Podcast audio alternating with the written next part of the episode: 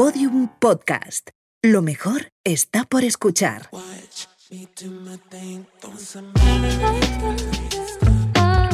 Me subí ahí con mi uniforme y yo ahí.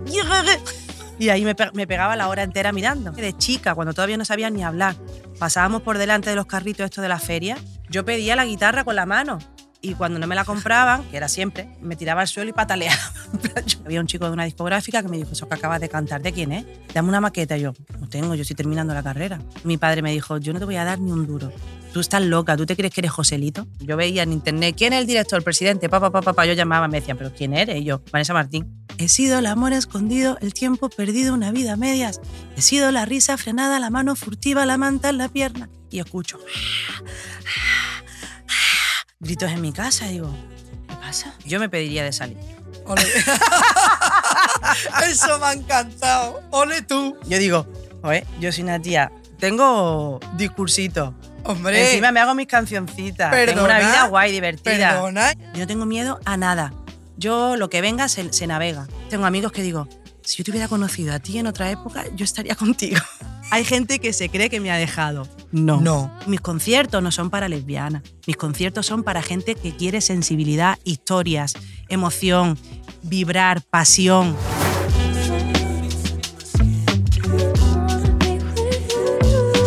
A solas con Vicky Martín Berrocal.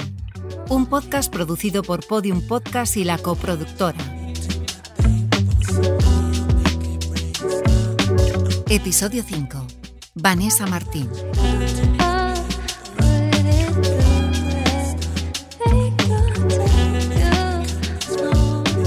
Bueno, Vanessa. Aquí estamos, ¿no sabes que No, para mí es un lujo Para tenerte, porque tú sabes que esta, esta estas charlas siempre empiezan con cómo nos conocimos, cuándo nos conocimos. Y yo realmente, que tengo una mala memoria, o sea, no sabes, o sea, cada año peor, no recuerdo dónde nos vimos tú y yo por primera vez. ¿Tú, tú recuerdas?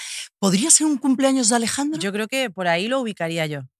Igual que yo. Capaz que nos hemos visto antes alguna vez por Sevilla, pero, pero yo creo que en algún cumpleaños de Alejandro es el prim- primeros recuerdos que tengo El primer tuyo. recuerdo, yo Sí. también. Yo también tenemos muchísimas amigas en común. Sí. Eh, yo te admiro de toda mi vida, Muchas o sea, porque me gustas tú, me gusta tu libertad, me gusta cómo eres, me gusta cómo lo dices, lo cuentas, lo canta, o sea, me gusta tu música, que es por, por lo que a ti te gusta que te reconozcan. Sí. O sea, realmente lo que a ti, lo- tú quieres ser conocida por tu música. Tú eres una mujer muy discreta para tu vida, ¿no? Para tu vida privada. Bueno, yo creo que a mí me ha costado mucho trabajo llegar a donde estoy ahora y porque no me entendían. Y de hecho a día de hoy sigo eh, encontrándome con personas de la industria que siguen sin entender mi rollo, mi movida. Y a mí el público ha sido el que me ha dado la credibilidad y el que me ha elegido y me ha traído hasta aquí. Entonces, cuando te cuesta tanto eh, defender una identidad y a poco que eres un poco conocida, ya se empieza a hablar de tu vida privada, se te desmorona porque llegas a un fotocall y antes de preguntarte por tu disco te preguntan por tu vida Eso. personal. Entonces, eso, eso es así, pero para todo el mundo. para todo es- el mundo, todo el Y es mundo. una pena, realmente, ¿no? Sí. Porque al final tú has peleado y has luchado mucho, ¿no? Claro, y tú y cuando haces un acto público, yo qué sé, eh, vas a una presentación de alguien, de algún compañero, una compañera, que lo primero que te pregunten es, bueno, ¿y qué tal tu vida? ¿Y te quieres quedar embarazada? Y tal, Preguntas que además no le hacen a los chicos. Sí, es verdad. Es cierto. Pero a nosotros nos acribillan con. con Nosotras cosas, tenemos ¿sabes? que trabajar cuatro veces para equiparar lo mismo que que un chico. Y Bueno, lo siento. Y, y cuéntame cómo. O sea, yo sé que empezaste muy pequeña, que con seis años eh, querías dar clases de guitarra, pero tu profesor parece ser que no. Eras muy pequeñita Claro. y decía que no, ¿no? Sí, no me decía que tenía las manos muy blanditas y que no, que me tenía que esperar dos cursos. ¿Y tú qué hacías? Pues yo me, me- yo me asomaba a la ventana, la- el colegio tenía, ese aula tenía una ventana redondita y yo, esto que había de perfil en la puerta, me subía ahí con mi uniforme y yo ahí, y ahí me, me pegaba la hora entera mirando. Entonces al hombre le di pena un día y me dijo, anda, pasa, te voy a hacer una prueba. Y si no dan la talla, ya no vengas más, ¿eh? Y yo, vale, vale, porque el hombre, claro, se, me decía después, dice, es que se me parte el corazón de verte todos los martes y todos los jueves ahí. Pobre, claro, tan Y me chiquitita. hizo una prueba, qué tiempo tan feliz. ¿Te acuerdas? Tan, tan, tan, Sí. tan, tan, tan, tan, tan, tan, tan. Pues me hizo una prueba y yo iba más rápido que mi compañero que estaba en sexto, séptimo. Iba rapidísimo con la guitarra, además yo la cogía bien, todo así torcido. Yo, y el tipo me dijo, mira, voy a hablar con el director y, y te puedes venir. Y te puedes venir. Pero la música, ¿de dónde viene? ¿En tu, en tu casa? O sea, eso es algo tuyo, no hay nadie músico, no hay nada, No. no. De hecho, mis padres me cuentan, porque claro, mis padres me regalan una guitarra cuando yo tenía seis años. Yo un día les pregunté hace poco, les dije, pero a los seis años me dio a mí, así de repente. Sí, claro. Me dice mi madre, no, no, tú, cada vez que de chica, cuando todavía no sabías ni hablar, pasábamos por delante de los carritos estos de la feria, de que tenía instrumentos, tambores, guitarra, chiquitita, yo pedía la guitarra con la mano y cuando no me la compraban, que era siempre, eh, me tiraba al suelo y pataleaba. Yo quiero la O sea, que lo tenías desde siempre ahí guardadito. Pero lo que mira, pasa no- no que a los seis años es cuando te salió. Te, te lo- te regalaron una guitarra que tú, querí- tú creías que era un jamón. Claro. es ¿No? que- Tu es que mi primera padre guitarra. Me trajo la guitarra al pobrecito mío envuelta en un papel de cartón, ni funda ni nada. eh. Que también digo, papá, hijo, el Bueno. detalle tuyo. Vamos, una funda de cuadro de toda la vida que se ha visto en todas Sí, las sí, casas. que yo la tenía. claro. La fundita de cuadros claro, roja. La mía claro, era claro, roja. claro. con- Escocesa, Sí, así, sí, rollo así. escocesa. Y nada, y me trajo. Entonces yo me creía que era un jamón y me dice, ábrelo. Y yo, yo estaba jugando ahí en mi habitación y, y me, y me dice, ábrela. Y yo, ábrelo tú, papá, es un jamón. Y era la guitarra. Y era la- tu primera guitarra. Mi primera guitarra, qué bonita. Y de ahí empiezas a dar clases de guitarra y hay un momento en el que eh, escribes tu primera canción. Sí. ¿De qué estaba hecha esa canción? La primera canción mía, pues horrible. Yo con 11 años empecé a escribir. Em, era de un niño que me gustaba, que llegaba con la moto allí al barrio y yo me volvía loca por la ventana también mirándolo. Yo es que era muy Penélope. Muy Penélope. Y entonces él llegaba con la moto y yo ahí cantándole a él, pues desde que llegaba, tal. Yo era amiga de la hermana y tal. Que nunca tuviste nada, Nada, por que va, supuesto. él, ¿no? era, él era bastante mayor. Y era que una y, y no y la, o sea, la, la- la recuerdas, o sea, tienes eh, la, o sea, la llegaste a cantar, no, eso fue una No, canción no, no. tuya de niña que, que Claro, ahí se la quedó, cantaba ¿no? con mis amigas y nada, no, no. Qué bueno. Y de ahí pasas a, o sea, llegas a Madrid, ¿no? De ahí yo empiezo a, en coro rociero, en Málaga, a aprender. Eh, aprender más, porque ya yo quería la mano derecha, yo quería ya un poco de, de agilidad. Y, mm, y me apunté a coro rocieros con un amigo que me encontré un día por la calle y me dice, tía, estoy en el coro de no sé quién. Y yo, ¿qué tal? Venga, voy, voy, tal. Total, ahí me eché un novio en el coro y ya seguí un montón. Y empecé a tocar con este chico, con Raúl. Hicimos un grupo Raúl, que era mi chico en ese momento, su hermano, Francisco y yo. Y íbamos tocando por ahí los tres. Pero en plan hobby y demás. Y ya la gente cada vez me llamaba más, me llamaba más, me llamaba más. Yo ya empecé a escribir más canciones mías, con lo cual ya no hacía tanta versión y ya me iba acompañando yo sola con mi guitarra. Y ya pues terminé la relación al tiempo y ya tampoco tenía que venir conmigo ya más. Ya está bien, ¿no? Ya está. Ya se ha terminado, pues ya Claro, ahí te quedas, ¿no? Claro. Y entonces, pues ya a partir de ahí, pues me iban llamando, me iban llamando, pero yo estudié en la facultad, yo me metí Sí, en mi carrera, exacto, eh, magisterio de música y magisterio. pedagogía. Y en un viaje que hice a Madrid con mis compañeros de, de, de la facultad, pues en, en- en un sitio que se llamaba en ópera El Cortijo de las Locas, pues ahí me invitaron a cantar así de agarra una guitarra que hay ahí, súbete. Y a partir de ahí empezó todo, porque había un chico de una discográfica que me dijo, eso que acabas de cantar, ¿de quién es? Dame una maqueta. Y yo, no tengo, yo estoy terminando la carrera. Claro, yo estaba ahí terminando pedagogía. Y a partir de ahí empezó todo. Me fui a Málaga y grabé una maqueta. Pero claro, a mí me contaron que, que te decides venirte a Madrid y tu padre te dijo que no te iba a dar nada. Yo tenía ahí dinero ahorrado. o sea, Y mi padre me dijo, yo no te voy a dar ni un duro. O sea, no cuentes con mi ayuda. Tú estás loca, ¿tú te crees que eres Joselito? Me dijo mi padre. Joselito el pequeño Joselito. ruiseño. Sí, sí. Ay, madre mía. Sí, y yo dije, vale, me da igual. Yo tenía por aquel entonces como 200, 300 mil pesetas, las antiguas pesetas. Oye, pero que te lo habías ganado tú, ¿eh? Sí, sí, sí. Yo empecé, cuando yo me vine a Madrid, estaba el pleno, el pleno boom de Operación Triunfo. Entonces, cuando yo entregaba las maquetas en la discográfica, claro, me decían, "Pf, pero métete en la academia, es que estamos ahora con Operación Triunfo copados, ¿sabes? No tenemos hueco, no tenemos nada. Y aún así seguía, seguía, seguía, seguía. Yo llamaba directamente a la discográfica, Carlos Martín, tal. Yo veía en internet, ¿quién es el director, el presidente? Papá, papá, papá. Yo llamaba, me decían, ¿pero quién eres? Y yo, Vanessa Martín. ¿Quién? Y yo, ¿Quién? no, bueno, pues conseguí hablar con algunos porque yo era súper insistente. un día tocaste para 80 personas y te creíste que aquello era el... Bueno, me metí. O en- sea, Bueno, 80 personas eh, pus- eh, pusieron el, el cartel de localidades agotadas. Mira, yo me metí en el camerino que era donde se guardaban la cerveza, donde estaban la- las neveras, y yo ahí me puse a llorar. Creía yo que estaba yo en, el- el- en Londres, vamos. Claro, es que 80. Tú estabas acostumbrada a cantar, Claro, ¿no? Como un poquito claro, público, ¿no? claro, Entonces, claro. 80 te parecía. Bueno, la es que la primera vez que tú llenas el búho, cuando tú empiezas en una sala, cuando tú eres nueva en Madrid, vienes de Málaga, el acento, tal, eh, empiezan como, bueno, pues te pongo el, el lunes y un invierno, un lunes, ¿quién va a verte? Sin conocerte de nada. Nadie.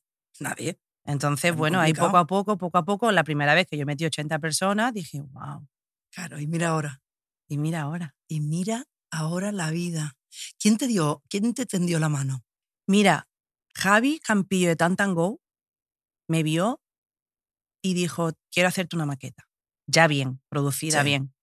En el estilo que yo ya hacía, que era el pop. Yo ahí tenía ya el ventanal, el tren de la cordura, etc. Él la movió, pero a la discográfica no le gustó lo que él hacía. Entonces, para mí aquello fue como, como cuando engañas a alguien, ¿sabes? Como una traición de decir, ¿cómo, te, ¿cómo le digo yo a este hombre ahora? Que él, que me ha traído aquí a esta discográfica, no está gustando lo que él... Entonces la discográfica me dijo, te queremos a ti, pero con esta producción no, porque yo te he visto en directo y yo sé lo que tú eres. Yo decía, ¿cómo le digo yo? quitártelo. Yo decía, ¿cómo le digo yo esto a él? Tú no te preocupes, pero si esto, Vanessa, tranquila. Yo he aprendido a relativizar, pero yo en aquel momento era muy intensa. Yo era como, ay, Dios mío, pobrecito, pero si él está todo ilusionado con la maqueta y tal. Y ellos hablaron con él, él lo entendió perfecto Bien. Y a partir de ahí me pusieron a trabajar, Javier Liñán me puso a trabajar con Carlos Jean, con Paco Trinidad, con ta, ta, ta, y me puso a trabajar con... Y ahí, em, y ahí- es cuando ya empieza tu carrera, ¿no? Sí, Y ya ahí empieza todo. Vanessa. Martín, Sí. eh, ¿tú crees que hay amigos en la música?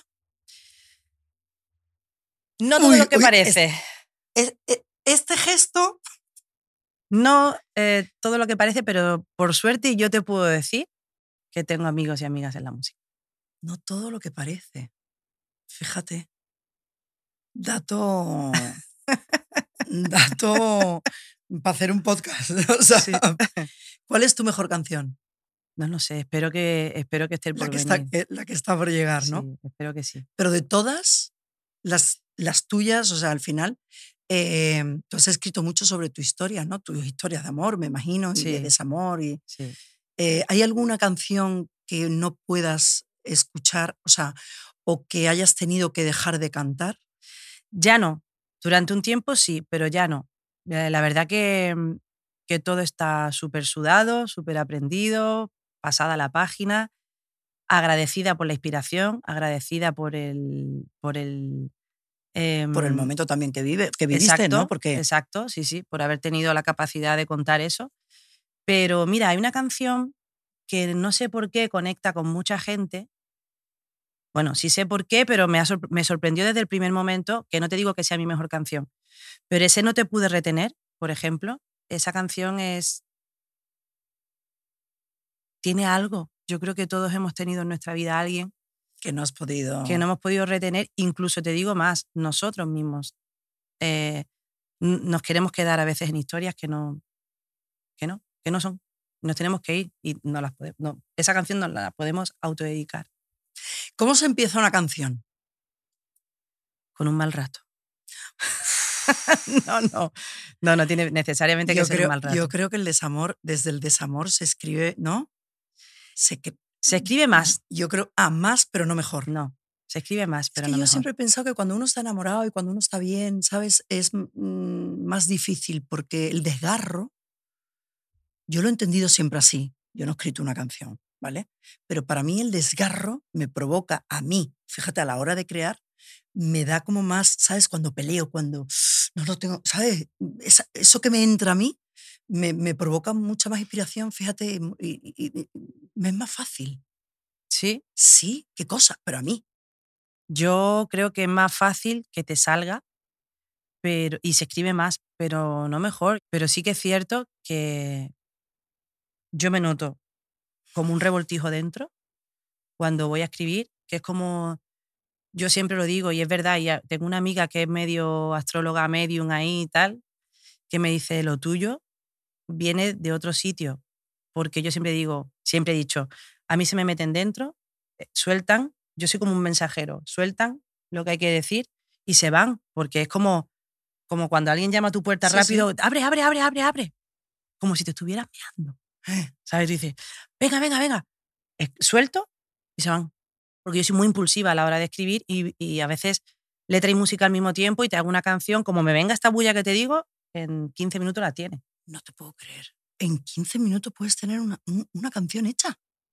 Es algo increíble que yo misma, no digo que todas las canciones salgan así, Sí, pero, sí, no, no, no todas, pero por a veces yo digo, te asustas, ¿no? Guau. Hasta de cómo has podido hacerlo. Mira, yo me acuerdo eh, que yo tenía una reunión con Rosa Lagarrigue, que junto con Ana Blanco son las dos mis managers, ¿no? Bueno, y estaba yo con Ana en mi casa eh, y digo, Ana, me ha venido una canción. Yo tenía que hacer el pregón del orgullo en Sevilla. en Sevilla.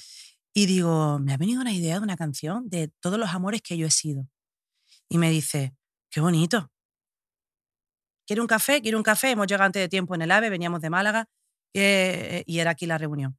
Eh, ¿Quiere un café? Ta, ta, ta, sí, sí, venga, vamos a tomar un café. Y yo en la cocina. Me voy a sentar un poquillo al piano, termina tú, tal. Me siento y empiezo. He sido el amor escondido, el tiempo perdido, una vida a medias. He sido la risa frenada, la mano furtiva, la manta en la pierna. He sido el amor de segundas, cabeza confusa, la cash converter. He sido quien falta en la foto, pero por vivir tanto no se arrepiente. Y empieza así- y hace Ana así. ¿Eso casi ahora mismo? Claro, Y es que- digo, y sigo, y sigo. Y yo iba por la calle cuando íbamos para la reunión, porque teníamos que, que irnos ya en 20 minutos. Iba por la calle cantando, iba haciendo ademán y me decían, a cualquiera que te vea va a parecer que estamos discutiendo. Porque yo iba como, he sido na, na, na, na, na, na, na, la ausencia en la piel, he sido también la presión más bonita de no me lo puedo creer. Y Ana decía, las manitas para adentro, las La manitas pa' manita. que me parece que estás discutiendo conmigo. Hemos hablado de música. Eh, llegaste a Madrid con dos narices, eh, después de trabajar mucho, y te plantaste aquí, sola. eh, y llegas y, y- y estás en el... Yo creo que probablemente en uno de los mejores momentos de tu vida te acaban de nominar a, a los Latin Grammy, dos nominaciones. Es la primera vez. Sí, es la primera vez, Vicky. O sea, después de todo eso, de ese recorrido, de toda esa carrera, la primera vez, ¿cómo, cómo recibes tú eso? Yo me puse a llorar cuando me. Cuando yo estaba colocando. Lo, yo venía del Wizzing sábado, que Sí. llovió, y después nos fuimos a mi casa a tomar algo. Yo tenía todo preparado en el jardín precioso, porque además me acabo de mudar hace pocos meses y quería como que fuera una especie también de. Sí, también de, yo de qué sé, inaugura- así ¿no? De, no de inauguración, no, pero, sí. sí, pero Tú sabes. de recibir a la gente en tu nueva casa. Exacto. también, ¿no? Y todo precioso el jardín. De repente se pone a llover. Cuando llego a mi casa, todo, todo el mundo para adentro. Entonces, eh, esto fue el sábado. El domingo seguía lloviendo, toda mi familia en mi casa. El lunes no me acuerdo qué tenía que hacer, que tenía algo que hacer. Y el martes estoy colocando los cojines fuera otra vez porque digo, ya no va a llover. Y estoy colocando los cojines y tal en, en un sofalito que tengo ahí en el jardín y tal. Y escucho gritos en mi casa. Digo, ¿qué pasa? Yo pensando, digo, ¿le ha pasado algo a algún perro? ¿Qué pasa? ¿Qué pasa? Entro para adentro y Ana, coge el teléfono que te está llamando Rosa, que te está llamando Rosa. Y yo, ¿qué ha pasado, Ana? Y total, que me dice, que te han nominado dos veces. Dos. Dos. Y yo me puse a llorar con un cojín debajo del hombro y el, o- debajo del sobaco. Y, el- y yo hice así, me puse a llorar y seguí colocando cojines y dice, pero no me vas a decir nada. Y yo, a llorar, a llorar, a llorar, con una pena, una alegría, pero una pena también porque digo, joder, ¿cuánto tiempo llevo? ¿Cuántos años trabajando? ¿Cuánto ha tardado esto y cómo de invisible me he sentido? Madre mía. Y dos nominaciones y yo para mí ya estoy ganada. Quiero decir, Sí, yo sí, para sí, mí eso ya, y además tú sabes sea, cómo es esto, que Sí. yo ya estoy ganada. Dices tú, a mí no me importan los premios, pero hombre, ¿sabes? Qué bien, qué alegría. Qué bien. Como dices tú, aquí estoy, ¿no? Sí, no, no ¿sabes? tener esa. El verdad te prometo, reconocimiento un yo me vino poco, a, la ¿no? Pala- a como- la cabeza la palabra invisible. Ujú. O sea, bueno, por lo menos este año no soy invisible ni tengo que recibir los mensajes de hay que ver, otro año que tampoco te nominado. Claro, claro, eso es otra. Claro, y ahora, y ahora ¿a- eh, ¿con qué Vanessa me encuentro? Pues con una Vanessa que sigue buscando la serenidad, dentro de este mundo caótico. Creo que me encuentro en un momento bueno en cuanto a inspiración y fuerza y libre también en cuanto al amor y en cuanto a, a muchas relaciones personales. Yo no sé si la edad, pero yo quiero gente de verdad a mi lado, yo no quiero tontería. Tú cuando te miras al espejo, eh, ¿te gustas? Un día más y un día menos, otro día menos. ¿No Pero e- me- e- ¿Eres generosa contigo? Eh, sí, Sí. yo me pediría de salir. Eso me ha encantado. Ole tú, yo me pediría de salir. O sea, yo, yo digo, "Joder, yo soy una tía, no, o sea, tengo, tengo discursito. Hombre, Encima me hago mis cancioncitas. tengo una vida guay, divertida. perdona. Y, Soy una tía divertida. ¿Sabes? No, no, hombre, me, me ha encantado. Por favor. Eso me lo voy a apuntar yo, vamos. No sé, yo sí, eh, yo creo que soy generosa, pero soy muy crítica conmigo. Muy crítica, ¿no? Muy, ¿Y has tenido complejos alguna vez? sí. Mi, mis rodillas. Guau, yo también. Mis Las rodillas rodillas- son catastróficas. O sea, no te has puesto. No, yo, yo nunca Yo me- sí me, me he ¿Tú puesto. te lo pones? Yo y no, me lo- lo, yo no me lo he puesto nunca hasta ahora. Yo sí, yo le digo a mi madre, hija, los ojos azules. Eh, tu naricita preciosa. Tú, le digo, ¿tienes cosas? Digo, yo, no, ni ojitos azules. A mí mi nariz me gusta. Sí, sí. Pero, hija, saco las piernas de mi madre, que, mamá, por ser la primera, ahí. Porque después La mis hermanos han salido las piernas normales. es que las rodillas. La rodilla, Cuidado con las rodillas, que yo siempre, yo, yo, yo suelo taparla, que yo, tú sabes que me dedico a esto, y yo siempre, el largo mío en, en las colecciones va justamente debajo de la rodilla, porque es una cosa que digo, no, o la enseñas, o esta parte media de que sí, de que no, esa rodilla, me, mm, yo es que la rodilla le tengo, bueno, yo es que no la tengo bonita, ni mi madre, por mucho que ella diga, porque Claro. ella dice, yo tengo una rodilla, no habrá salido de mí, es tuya, claro. mi rodilla es tuya y no, es Sí, mi no madre es dice, bonita "Pues la mía ni la tampoco, tuya. tampoco te quejes. Digo, bueno, hija, me hubiera gustado sacar los ojitos azules. ¿Cuántas mujeres habitan en ti? Un montón. Y todavía sigo descubriendo, ¿eh? Tú dices, ¿qué Vanessa me encuentro ahora? Yo digo, wow, pues estoy yo creo que en, un pleno, en plena ebullición. Yo me, me está llevando mi vida a un sitio que no sé dónde es, que hace a lo mejor seis meses estaba en un proceso de incertidumbre total, de decir, ¿para dónde estoy yendo yo a nivel personal? O sea, ¿qué quiero yo sacar aquí? ¿Qué preferencias tengo? Porque de repente se me abren unas puertas que digo, ¿las cojo o no las cojo? Yo he sido valiente siempre. ¿Qué me está pasando para sopesar? Sí, para que ahora te lo pienses tanto, ¿no? O estés tan indecisa, puede ser. Exacto, y digo, se- Yo he pasado una época así, Vanessa, pero se pasa. Hay un momento, no sé por qué, yo lo he tenido, el año pasado me ocurrió, mi hermana me decía, que tú la conoces, me decía, ¿pero qué te pasa? Pero así, ¿eh? Se ponía además esto conmigo. No entiendo, lo has tenido todo tan claro en la vida, ¿sabes? ¿Por qué dudas? Es como, no sé si es cuando... igual, yo igual, igual, ¿Igual? Y yo, Es jodido, ¿verdad? yo que soy una tía chapalante, o sea, que a mí cualquiera que me conoce, mis amigos y todo me decían, pero si tú siempre has sido la que ha tirado del carro y has tenido todo súper claro y con 23 años te fuiste a Madrid y te has hecho empresaria y te no sé qué, no sé cuánto y, vas para adelante, además yo no tengo miedo a nada, a nada, yo no tengo miedo a nada, yo lo que venga se, se navega, ¿sabes? Pero es como que, ¿qué hago? ¿Sí? ¿No?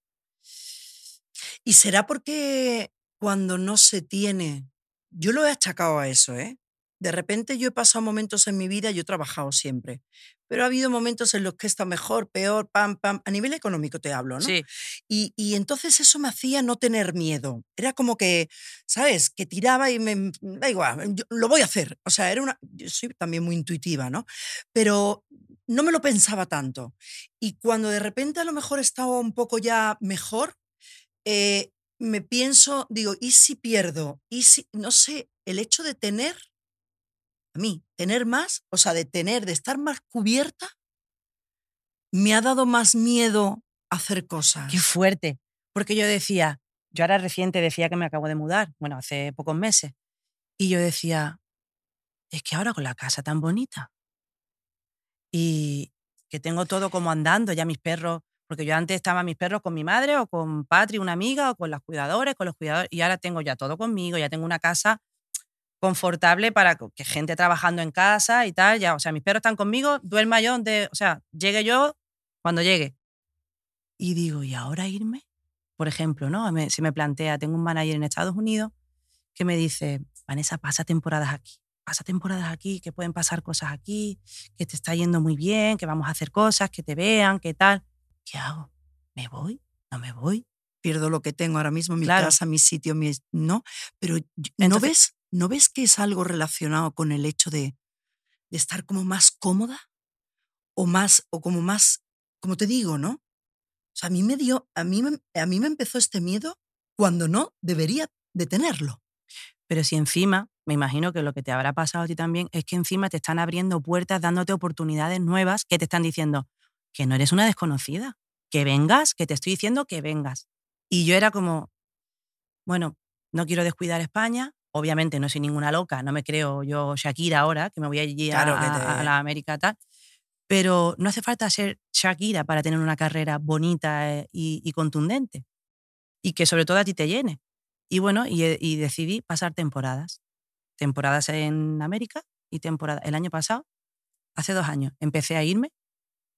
Nada, un mes. Al año siguiente, otro mes. Pero así, como me voy y voy a grabar el disco y voy tal, pero yo a mi aire. Si sale bien, si no sale bien. Y la discográfica, por suerte, me dijo la primera vez: Mira, Betty, pásatelo bien y ya vemos lo que traes. Y me vine con, con placeres y pecados. Placeres y pecados que yo también te iba a preguntar, ¿qué es un placer para ti? ¿Qué es un pecado para ti? Pues un placer para mí es comer, viajar, el amor, el sexo, aprender, hacer música. ¿Puedes ordenarlo? No, hay cosas que se pueden hacer a la vez. Pero claro, No. por orden de prioridad, o sea, el- lo primero, el primer placer para ti, El primer placer para mí es. ah, ¿Eh? ¿cuál? ¿Qué, qué- qué crees que voy a decir comer? no. No, ah, no. Puede ser, puede ser. Comer, dormir están ahí entre mis primeros placeres. Sí. Aunque no duermo mucho ni muy bien últimamente, pero por eso se convierte en un placer. Cuando, cuando duermo bien digo, ay Dios, Bendito sea, ¿verdad? bendito sea. qué- qué maravilla eso de dormir. qué malo es no dormir. Y entonces comer, dormir, El sexo, hacer música, mi familia, viajar, aprender. Ser, yo soy una disfrutona, a mí me encanta. te gusta vivir. Me gusta Como vivir digo yo, ¿no? intensamente. Sí. Y voy a volver atrás. Llega- eh, quiero hablar de tu abuela, porque eh, ha sido como, tu abuela aparece en un sueño tuyo y, y tú cuentas que es como alguien que parece que, que los hilos, ¿no? Como que mueve los hilos y que ha sido la persona que te hace eh, tomar, la- ¿no? tomar las decisiones más importantes de tu vida. Sí. Por eso me acuerdo de ella, porque ahora con estas dudas que estás teniendo de no, ¿Cuántas sé, veces? no sé si hacerlo o no, ¿Cuántas veces me he dirigido a mi abuela? O sea, mi abuela, yo creo que, que mueve los hilos. Mi abuela ha sido súper importante en mi vida, un pilar. Yo me venía, cuando yo vivía al principio en Madrid, hablaba con mi abuela horas y horas por teléfono y mis amigas me decían, ¿con quién estás hablando? Y yo con mi abuela, ¿con tu abuela media hora? Claro, nadie entendía que tú hablaras con tu abuela con tu media abuela, hora. Y mi abuela se me aparece mucho en sueños, en sueños. mucho. Y yo muchas veces me he encomendado a ella, en plan, abuela, da una señal, algo, dime, ¿qué hago? ¿Me voy? ¿No me voy? Y la vida me puso el amor de por medio en Estados Unidos. ¿Cómo el es amor. Pero estamos hablando de ahora. Y ahora.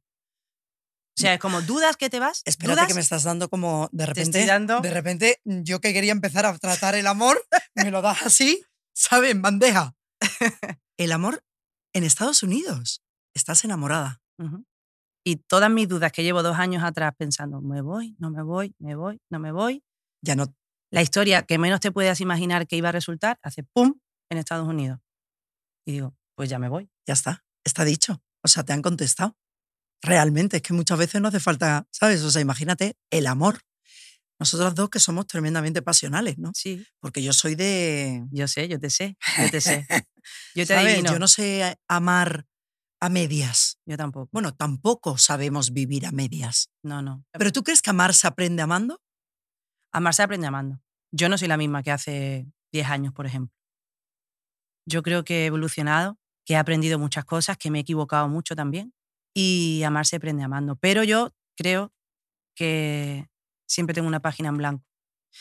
Y yo vivo intensamente las historias. Si se acaba, se acaba. Pero yo no te puedo tratar como un extraño o como una extraña. Como si tú no hubieras estado conmigo durmiendo o compartiendo cosas mías súper íntimas. Yo te sigo teniendo un cariño. Y hay gente que se olvida de eso y que es ruin. Así es, a mí me parece tal cual. Hay gente que no tiene memoria.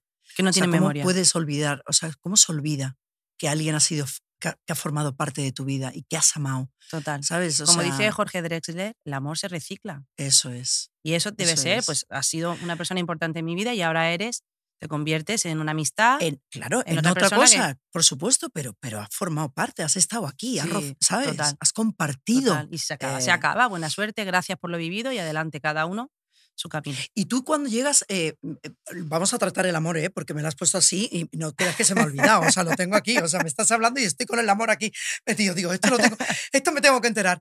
Pero cuando llegas a, o sea, me cuentas, me has contado que tuviste un novio. Porque yo Bueno, una de mis varios, preguntas es, ¿eh? Varios he tenido. Ah, vale. No, porque yo una de Sí. mis preguntas es que eh, he, he leído cosas en las que tú cuentas que cuando llegas a Madrid es cuando te das cuenta eh, que empiezan a gustarte las mujeres, ¿no? Y yo digo, ¿ha tenido algún...? Claro, mi pregunta era, ¿tuviste un novio, tuviste un hombre antes de...? Claro, me lo has dicho. O sea, ya no te lo tengo que preguntar Claro. porque me lo has contado. Tuviste varios novios. Cuando llego a Madrid no es que me diera cuenta, sino que surge que, que, me, que siento inquietud por una chica y digo, ¿qué me está pasando? O sea, las mujeres no te gustaban. Yo, yo he tenido toda mi vida novios. Claro, Entonces, cuando yo me siento con mi madre y le digo, mamá, me está pasando esto, y me dice mi madre, ¿cómo va a ser? Y empieza a decirme periperiquito y menganito y no sé cuánto y no sé qué, no sé qué. Además, yo he tenido relaciones largas, de dos años, dos años y medio, un año y pico. Quiero decir, en las que era feliz. a ver, para mí larga. Cualquiera O sea, dirá, No, no, no, dos años y pico me parece, mu- vamos, una vida. para mí larga. Y entonces mi madre decía, ¿pero esto cómo va a ser? Y me dice mi madre, viciosa, ¿Te decía? viciosa. Y yo, Sembra. mamá, por favor. Claro, ¿no? Porque yo decía, es que yo, mi- mis hermanos te dicen con quién están ellos y yo siempre soy la eterna soltera o la eterna silenciosa. Y yo me levanto por la mañana pensando en esta chica. Y quiero que lo sepas. Entonces, Fue la primera vez, yo se lo dije a mi madre cuando fue la primera vez que tuve una relación ya, que iba a tener una relación. O sea, que yo veía que, que reunía todo. Entonces, a tu madre es a la primera persona que se lo cuentas. Sí, ¿Tenías esa confianza como para hablarle libremente? no. No la tenías. O sea, yo con mi madre hablo de todo, en mi casa se habla de todo, pero tú no puedes imaginarte cuando yo le digo a mi madre, claro, mamá, vámonos de compras. Vámonos de compras las dos al centro en Málaga. Y me dice, de a mi madre no hay cosa que le pueda gustar más. Entonces le digo, venga, que nos vamos a Claro, un sitio claro. que te gusta mucho y nos vamos, que te voy a regalar todo lo que tú quieras esta tarde. Mi madre, a mí no me tienes que regalar nada, yo me lo compro. Tal. Digo, bueno, que te lo voy a regalar yo. De repente le digo, y ahora vamos a comer un sitio en el centro que han abierto nuevo, ¿qué tal, tal? Mi madre, ¿vale? Las dos solas no le digo a Nati que se venga, no le digo a Mercedes que se venga, no le digo ella con sus amigas, digo, no, no, no, las dos solitas. Y cuando estoy hablando con ella, le digo, mamá, yo quiero decirte que he empezado una relación hace poquito, yo me acababa de operar de miomas y por suerte todo bien, pero yo me, yo me asusté mucho con esa operación porque claro, todo bien, todo perfecto, mis ovarios perfectos, todo bien, pero yo cuando me dijeron el, el ginecólogo, tienes que operarte sí o sí, esto te lo tienes que quitar, Te asustaste, claro. pues yo me creía cualquier cosa, la verdad. Hasta que ya después he familiarizado con el tema y tal. Y, y cuando pasé tanto miedo después de la operación, justo empiezo ahí con, con una chica y le digo a mi madre, yo es que quiero que tú sepas que a mí me está pasando esto. Y que he pasado tanto miedo en la operación que yo me he dado cuenta que la vida es otra cosa. ¿A ti te gusta el término ese de salir del armario? Yo- no, Es que a mí no me, me, gusta, me parece terrible porque A mí también. porque no hay que salir de ningún sitio. Yo no he estado escondida nunca. Mis amigos siempre me han visto con naturalidad vivir. Otra cosa es que yo lo contara de cara a la galería, pero yo he vivido libremente siempre. ¿Tú crees que quien tiene miedo a la libertad se tiene miedo a sí mismo? 100. Quien tiene miedo a la libertad se tiene miedo a sí mismo. Porque la libertad saca lo mejor de ti, pero también lo peor. Depende de lo que tú tengas. Eso es. Es como el alcohol. Es como el alcohol. Hay que tener cuidado con el alcohol. Hay que tener cuidado. Sí, porque claro. Depende de cómo tú estés por dentro, sale. claro, sale de una manera u otra. ¿Y tus manos te han dado mucho gusto? Mis manos, mucho. en muchos términos diferentes, sí. En muchos términos diferentes. Sí, La guitarra, por Claro. ejemplo. por ejemplo. Digo. O sea, Sí, sí, el piano, la cocina y personales también, claro. Y personales también. O sea que hay temas como que la gente no trata, ¿no? La masturbación. Yo con mis amigas, la verdad que hablamos Bueno, un montón. nosotros ya, ¿no? Hablamos de todo. Yo sí. Y en mi entorno, súper libre en ese Súper sentido. libre, ¿verdad? Súper libre. Y- De hecho, yo tengo una canción, ¿en qué disco era? En Crónica de un baile, que habla de la masturbación. Ah, no lo Pienso sabía. en ti con mis manos. Algo así, digo algo como en respirar de ti, creo que es, que digo en mi habitación con mis manos, tal, tal, tal. ¿Crees que es importante, no? Es que yo creo que es sano. Es sano. Es que yo creo que es sano, es que no se le puede poner tabú. Cuando la gente ahora con Salud. placeres y pecados me preguntan, em, ¿cuál es tu pecado? ¿Creen que voy a tirar por algo? No, el pecado es perder tu identidad. El pecado es perderte la vida.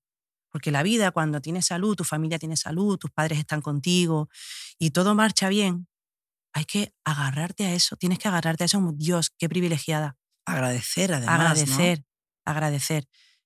Después empiezan a venir los problemas y las edades, y, pero perder tu identidad de donde tú vienes, eso es un pecado. Perderte la vida, Eso sí que Eso es, es un un pecado. pecado. ¿A qué le dirías siete veces sí? Siete veces sí. No, porque te iba a decir a la vida, pero es evidente. Sí. A la seducción. Me encanta. Me encanta a mí también. Me chifla, vamos. A la seducción siete veces sí. ¿Te, te gusta que te seduzcan o te gusta seducir? Me gusta seducir, pero me gusta mucho cuando me juegan inteligentísimo, cuando me hilan fino. Me encanta. ¿Y cómo es hilar fino? Para ti, ¿qué es hilar fino? A mí la gente muy evidente me, sí, me aburre. Claro, claro. Somos Entonces así. cuando me juegan, que parece que sí, pero que no, pero que no, y, y de repente hay una mirada y hay... y dices, Uy, ¿qué ha pasado aquí? Eso, eso, eso me encanta. Eso que te sube por aquí dices Sí. "Uf, uf, eso es maravilloso. Y esa complicidad, ¿no? De cuando no te esperas a alguien y te sorprende con algo, dices, wow. Yo hace mucho tiempo que no me pasa. Entonces en eso estoy, ¿sabes? Mucho tiempo. A ti te acaba de ocurrir. Sí, hace poquito.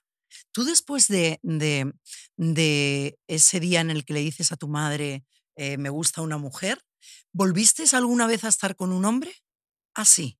Sí. Ah, vale. Pensaba que ya no, o sea, Sí, que te habías sí. enamorado de esa mujer y ya Yo no tengo después- problema con... el- O sea, No, no, no, a ti te gusta la persona, punto. A mí me gusta la persona y yo me lo he pasado sexualmente hablando, me lo he pasado muy bien con chicos y con, Y con chicas. chicas. O sea, no tengo problema ninguno. Lo único que yo entiendo que el día a día, la, eh, la comunicación, la, mm, me entiendo muy bien. Y Eso después es- las mujeres me gustan, pues, una, una, una mujer me parece como más compleja y me gusta. Perdón, ¿eh? No, estoy- me, No, se me no, van a no, echar no. todos los hombres No, encima. no, no, yo soy también muy de, de- de echar al hombre por, ¿sabes? Pero es verdad que yo tengo una amiga que siempre me dice, te voy a decir una cosa.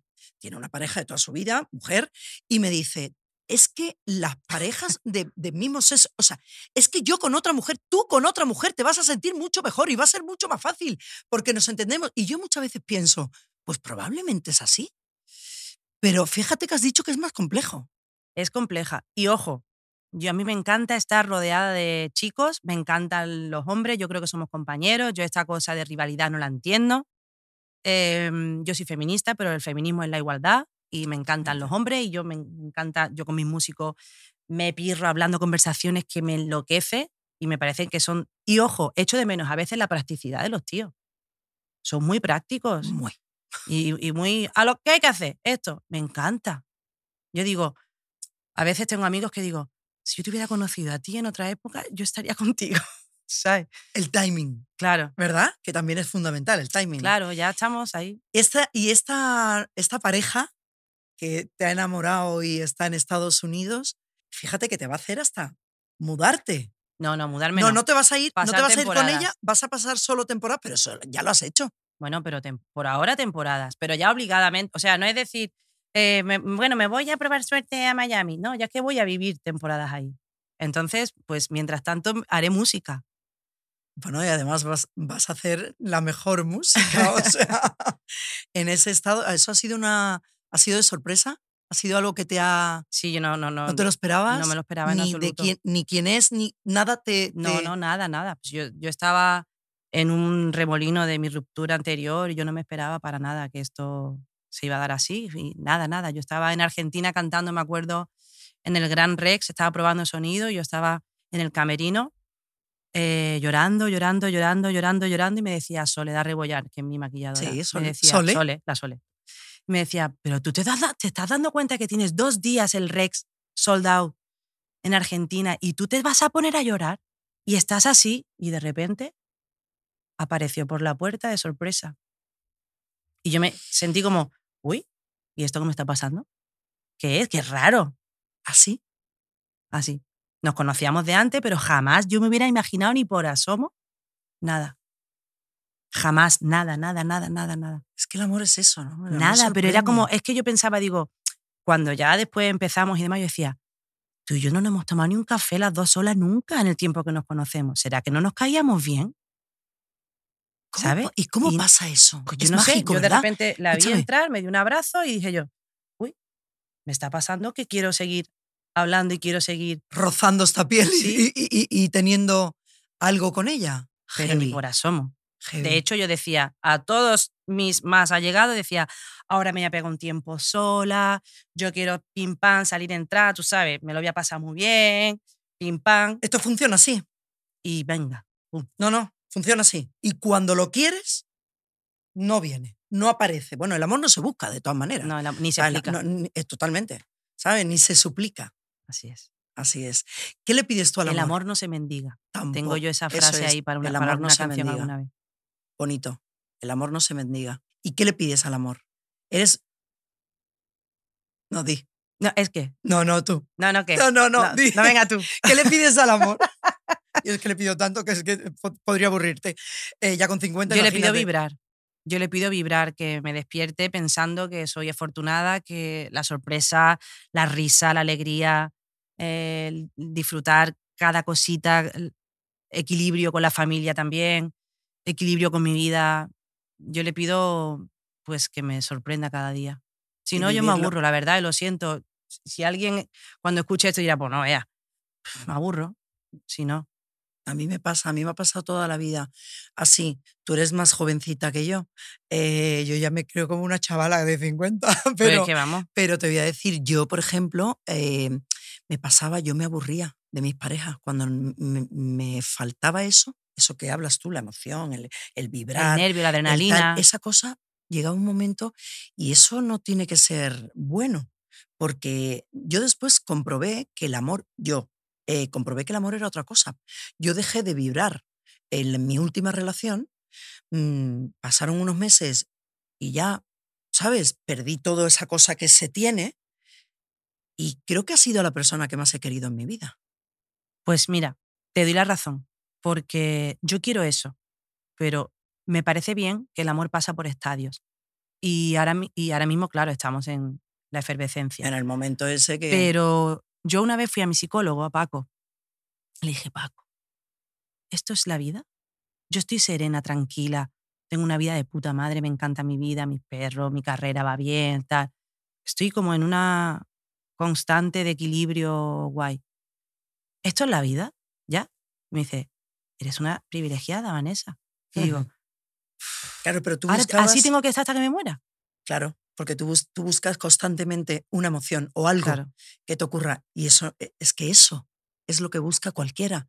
Esa es la felicidad. O sea, en la pareja, en la vida, eso que tú tienes. pero yo he aprendido eso con el tiempo. O sea, yo eso ahora, yo sé que quiero sorprenderme y que quiero que tal, pero porque yo no entiendo que el amor llegue a tu vida sin eso.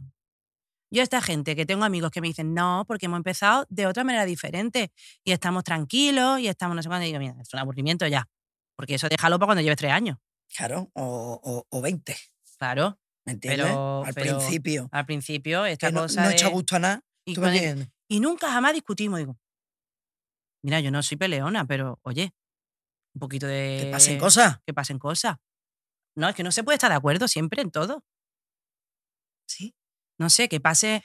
Pero ese, ese huracán que tiene que venir al principio. Después he aprendido, y gracias a Paco, que el amor efectivamente pasa por etapas y que llega un momento en que el amor se transforma en intimidad, complicidad, compañerismo. ¿Cuántas sí. veces has conocido a alguien que te ha chiflado y que dices, ¡buah! Y te ha durado un mes y te has ido de vacaciones a Berlín o a X y dices, vaya aburrimiento de viaje, vamos. Y te estabas súper, y sin embargo, con la persona que tú puedes viajar, que te encanta compartir compañero, cosas. Compañero, exacto. compañero de vida. Eso, esa es la historia. Eso es lo que yo, por ejemplo, no he tenido. Yo no he gestionado bien el amor por muchas cosas, ¿sabes? Porque eh, hoy ya lo, hoy lo gestiono así. Bueno, yo creo que mi última pareja me ayudó mucho a, a entender esto, sin quererlo, ¿eh? O sea, fue natural, pero, pero me ayudó mucho. Probablemente tú hayas tenido a alguien que también, psicólogo, pero que también, ¿sabes? A través de todas las parejas que has tenido en tu vida, hoy entiendas a lo mejor eso, pero sí que es verdad que necesitamos una emoción. Lo que somos, somos.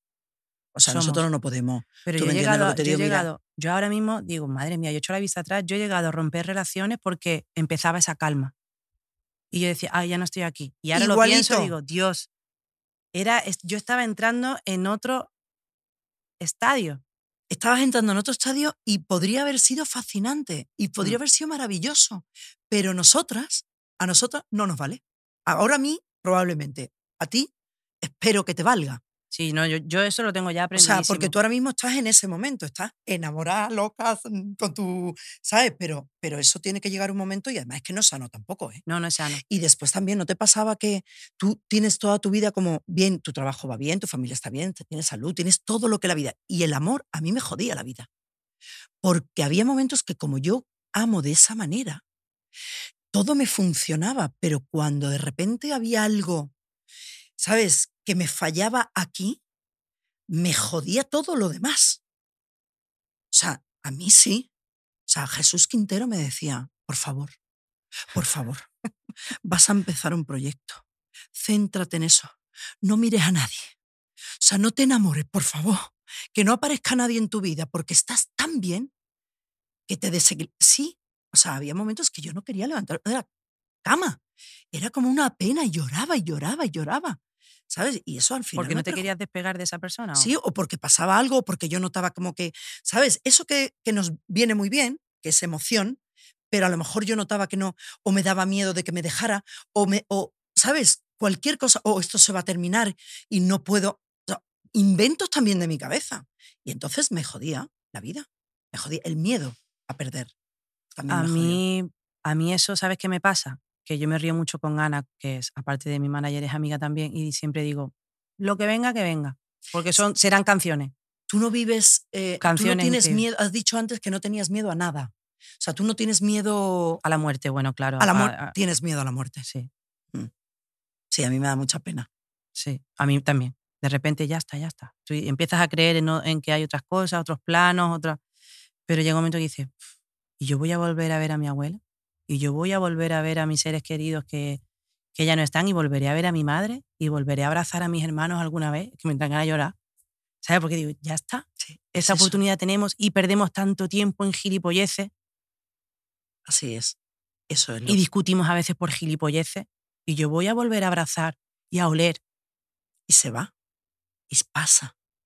Y no hay más y de repente es eso. Y los tienes, cuando los tienes, muchas veces se nos olvida que nos vamos y que esto se termina, ¿sabes? Y no somos conscientes, entonces nos enfadamos por, por gilipolleces, eh, dejamos de hacer cosas por, por el, muchas veces, mucha gente por el que dirán, o quieres ser alguien que no eres, o pretendes llegar a ser, o sea, vive tu vida, la que tienes, y disfrútala al máximo, al 100%.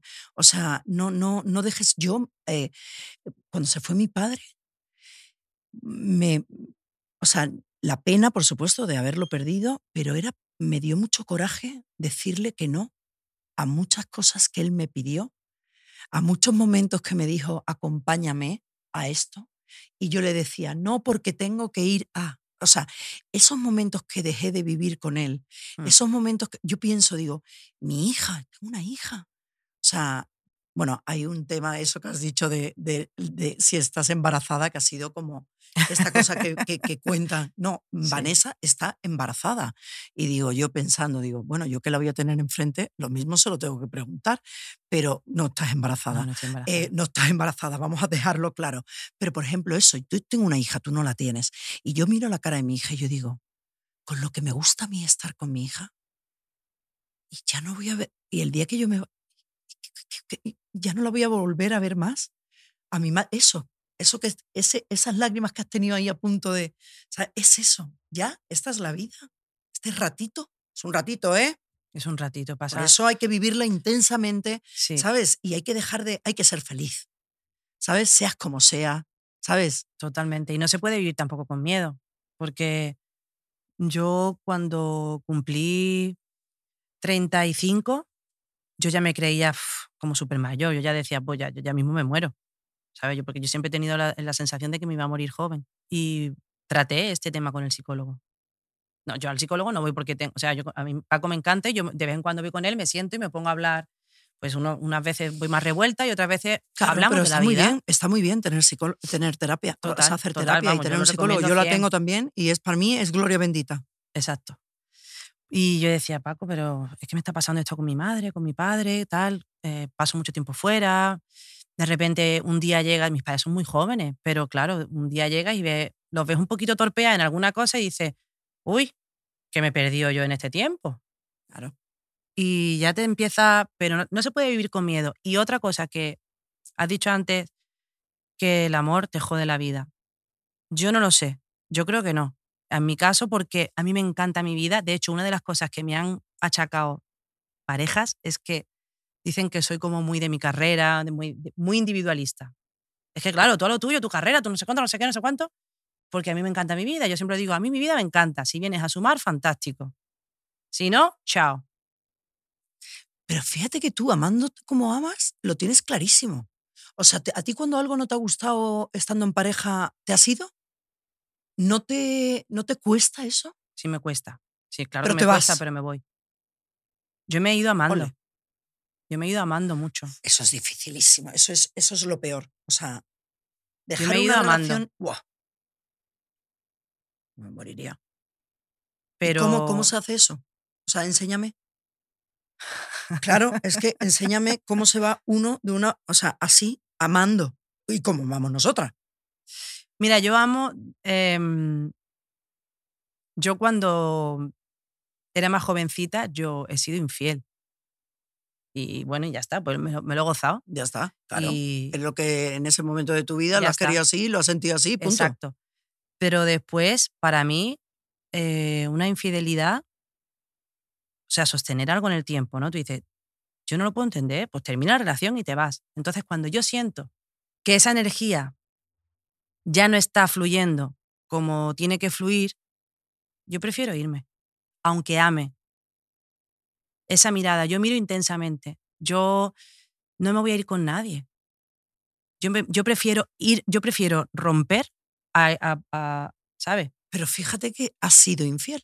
Sí he sido. Y ahora ya no. Entiendes que para serte infiel prefiero irme. Sí, total. No me ata nada aquí. yo a día de hoy, para ser infiel, me voy. Si quiero estar con otra persona, te dejo a ti Sí. y me voy. Sí. Yo también soy así. Y no juzgo a nadie, ¿eh? no, no, no, no no, no, no, no, no. Y entiendo que hay personas que están atrapadas en sus relaciones y que incluso les puede... Yo puedo entrar en este tema y entender muchas cosas. Pero yo, por ejemplo, la gente que mantiene dos relaciones al tiempo, no lo puedo entender. No, yo tampoco. Y yo creo que además es verdad, es muy valiente. O sea, yo no he sabido hacerlo. eh, probablemente ahora me coge de otra manera y, y- y pueda, pero sí que es verdad que yo lo único que recomiendo es a todo el mundo que cuando veas que tu relación, yo lo recomiendo y no, ah, o sea, yo creo, es verdad que yo he dejado siempre. Tengo que reconocerlo aquí. tampoco. yo también. hay gente que se cree que me ha dejado. No. No, No, hay gente que se cree que me ha dejado y yo venía ya con la conversación, he introducido el tema, he estado, vamos. Pero has dejado tú Sí, siempre. sí.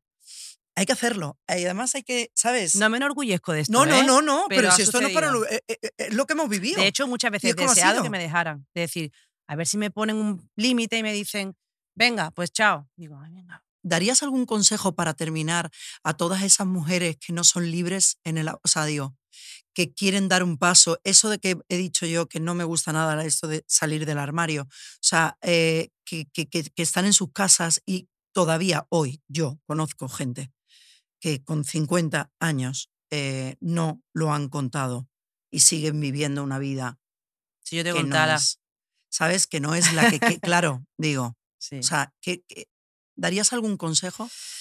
Mira, yo creo que, mm, Que cada uno tiene que, que que cada uno tiene que buscar ¿no? su equilibrio, que es respetable, que nadie tiene que empujar a nadie, que por tener una relación con una chica eh, no hay que etiquetarte y mucha gente tiene ese miedo a las etiquetas. Yo odio las etiquetas porque el ser humano es libre y de hecho las nuevas generaciones vienen con una libertad y una bisexualidad y un X, que eso es maravilloso y nos dan lecciones a todos.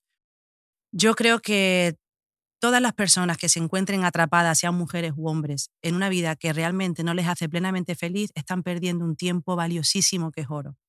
Porque la vida, cuando dice a correr, ¡pum!, ya la has visto. Y cuando dice azotarte, ya la has visto.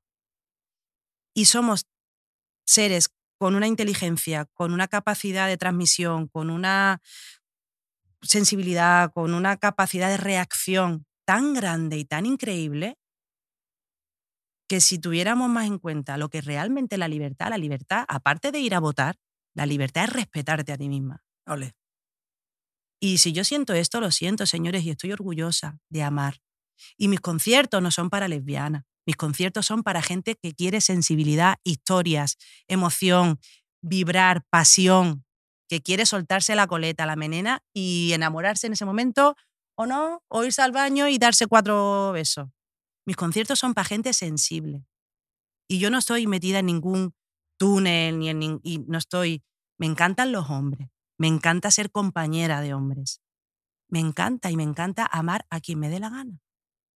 Es que, que no se puede terminar mejor esta charla. Es que no te puedo decir nada. O sea, eh, oiga, ¿Os habéis enterado? O sea, es que, vamos, o sea, cocina. decir más harto, pero más claro, imposible. Yo me tiraría horas aquí, ¿eh? Tengo que, o sea, yo no sé tú, pero yo estoy aquí en la gloria misma. Me, ha encantado esta charla contigo, o sea. Muchas gracias, Vicky. Qué bonita. Bueno, es que claro, esto me lo esperaba porque conociendo lo que haces, tu música, tu sensibilidad, ¿sabes? Conociéndote además a través de esas personas que tanto te quieren, que son amigas mías también, eh, y como hablan de ti, eh, lo especial que eres para ellas. O sea, claro, mm, es verdad que no hemos tenido nunca, no nos hemos sentado así nunca, bueno, por supuesto, así no, pero, pero siempre nos hemos encontrado en sitios, en un concierto, en un cumpleaños, eh, mitad de. Con mucha prisa. ¿Sabes? Con mucha, gente, prisa. Mucho y nunca, pero qué lujo, de verdad, qué lujo tú. qué lujo tenerte aquí. Y, gracias a ti, porque he hablado de muchas cosas que no normalmente hablas con esta. Que no, te, que no se te Ni de tantas, ni tan fácil, ni tan fluido, ni con tiempo. El tiempo, que es tan importante, ¿verdad? Ese es el lujo tener tiempo. Totalmente. y aquí hemos tenido tiempo. Para mí, más tiempo que dinero, prefiero. Sí. Pues, ¿qué te voy a decir, amiga? Pues un placer. Vanessa, gracias, que lo corazón. hacer. Sí, qué bien. Qué bien que, bueno, eh, se alinearon, se los, alinearon astros. los astros y has podido estar aquí sentadita, eh, aquí, con nosotros. Este, este sofá estoy por regalártelo. Te voy a decir una cosa, te ha gustado tanto que lo mismo hasta te lo regalo. Oye, pues no te digo yo que no. Venga, vámonos.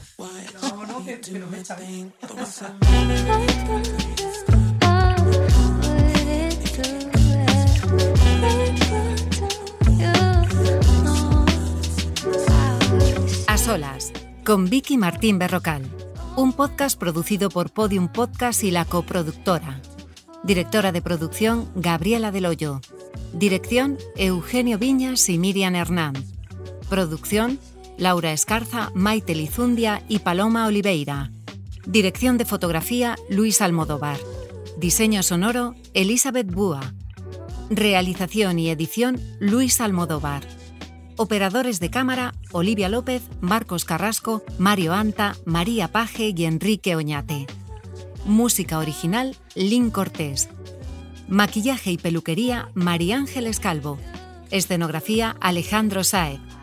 Productores ejecutivos, María Jesús Espinosa de los Monteros y Fran Llorente.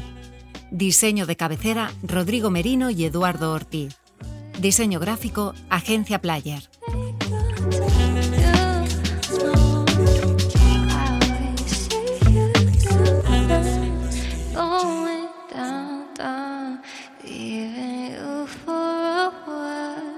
Todos los episodios y contenidos adicionales en podiumpodcast.com.